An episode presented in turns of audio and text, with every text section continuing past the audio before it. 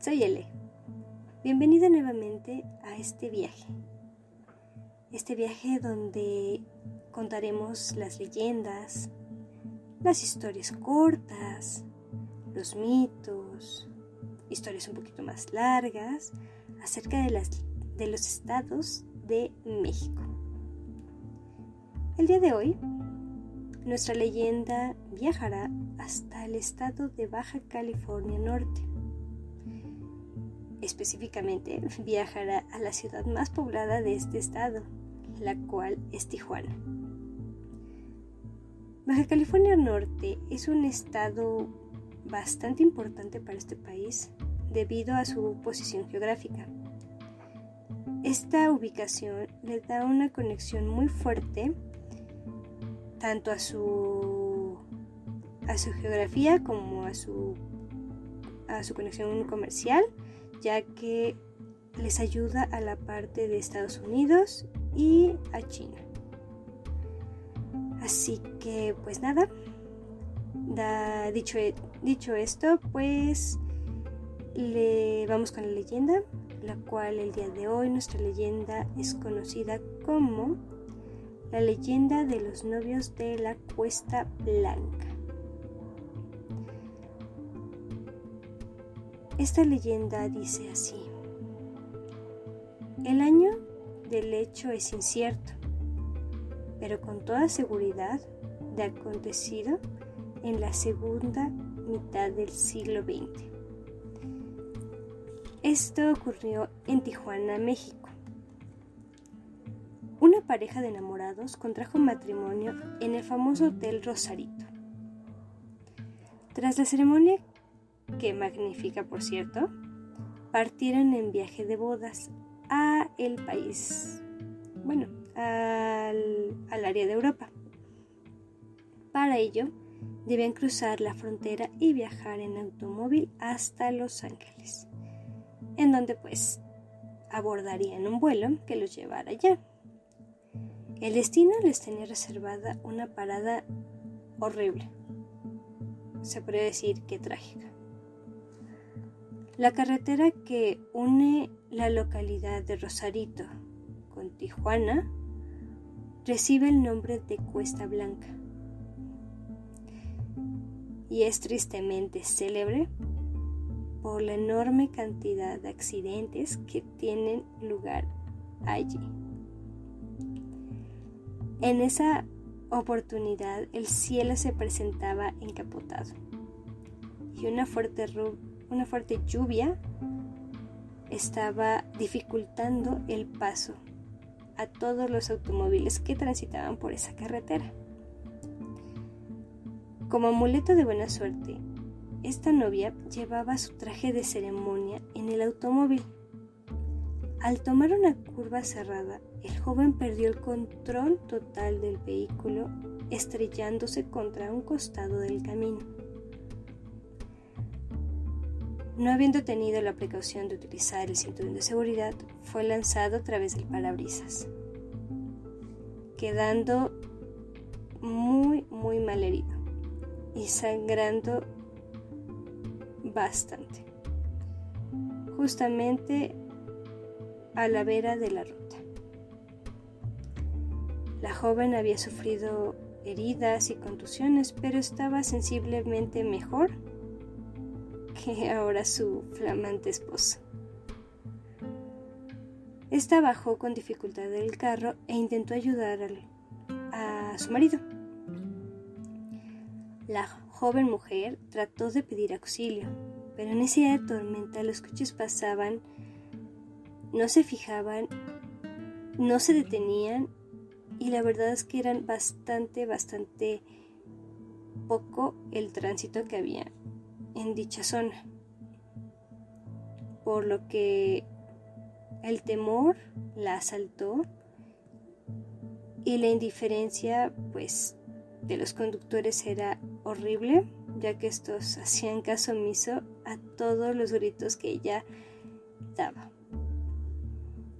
Conforme iba cayendo la noche y la joven desesperada no podía hacer nada más que intentar pues detener ahora sí que el, que la sangre siguiera fluyendo.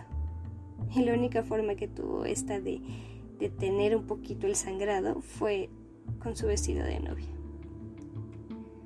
Logró cubrir sus heridas y el blanco de la pureza de la novia se tiñó de la sangre moribunda. Al pasar las horas, la vida de su esposo se extinguió, muriendo desangrado.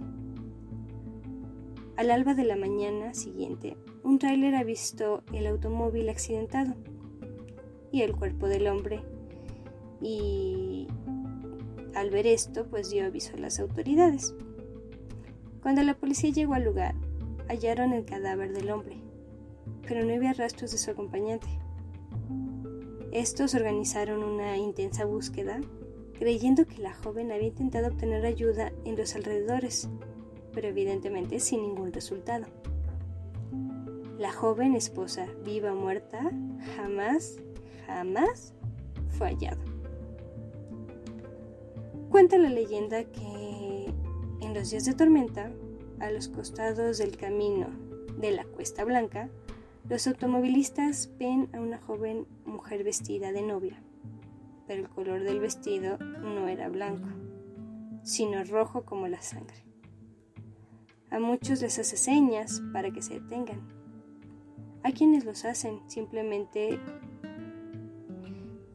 pues simplemente cuando se topan con esta mujer luego luego se desvanece. Hay otros que la ignoran o huyen debido al miedo que les provoca ver esta aparición. Pero bueno, al final también hay otros que comparten lo que vieron, ya sea en días, semanas o meses más tarde, y pues se van enterando poco a poco del trágico final que tuvieron esta pareja después de haber pasado por ese punto de esta pues de esta carretera. Así que bueno, esta fue nuestra leyenda de este episodio del estado de Baja California. No sé qué les pareció. ¿Qué tal? estuvo un poco intensa, está un poco trágica, está bastante triste debido a que pues yo no me esperaba que después de que uno se casara y tuviera la idea de que voy a ir de luna de miel con alguien que quiero y de repente en el trayecto simplemente debido a una lluvia saliéramos a este trágico accidente, o sea, es, es algo que uno no puede dimensionar y uno no puede pensar. Pero también, o sea, yo sé que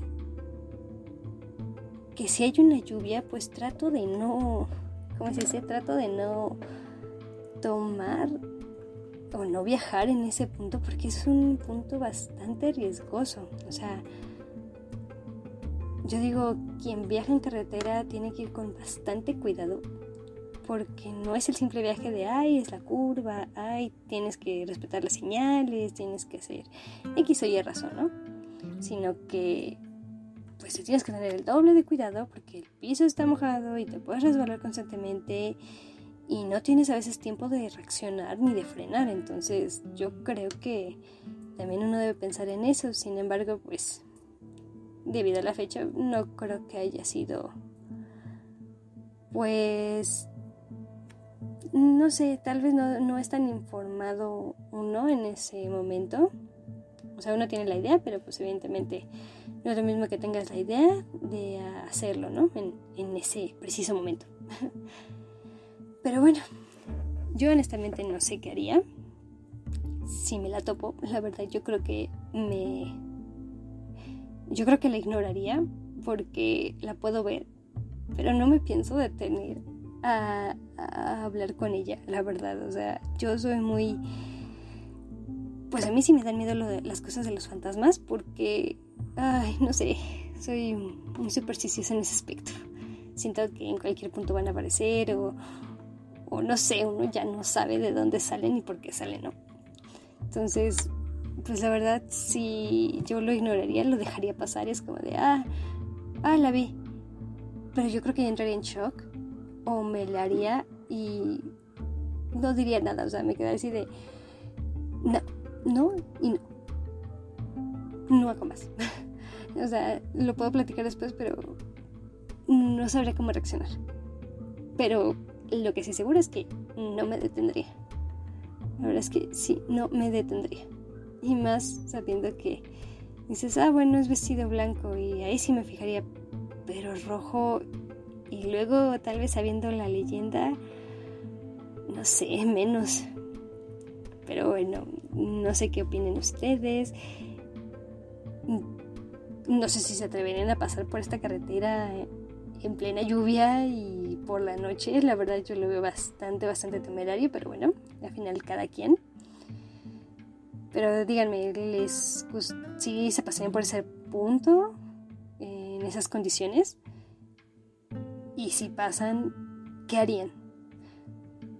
Si se detienen a ver quién es, o huyen, o la ignoran, o lo que ahora está de moda, grabarla y platicarlo después, o preguntar después. No sé, la verdad es que es una incógnita bastante pues bastante entretenida saber qué harían ustedes en esa parte. Así que, pues nada, la verdad esta fue la, de, la leyenda de este episodio. Y bueno, espero que les haya gustado esta, este relato. Es una leyenda que sí ya tiene, pues como escucharon, un poquito más de tiempo, pero pues está, está bastante buena. Por lo que bueno, espero que sí les haya gustado y ya saben que nos estaremos escuchando la siguiente semana con un nuevo episodio de igual alguna leyenda de otro estado. Así que yo me despido sin antes mencionar la siguiente frase. No hay casualidades, no hay coincidencias, solo existe lo inevitable. Así que nada, gracias por escucharme y nos estaremos escuchando la siguiente semana con un nuevo episodio. Que se la pasen súper bien y que sean muy felices. Que, que todo les salga súper, súper bien. Nos estaremos escuchando. Hasta la próxima. Chao.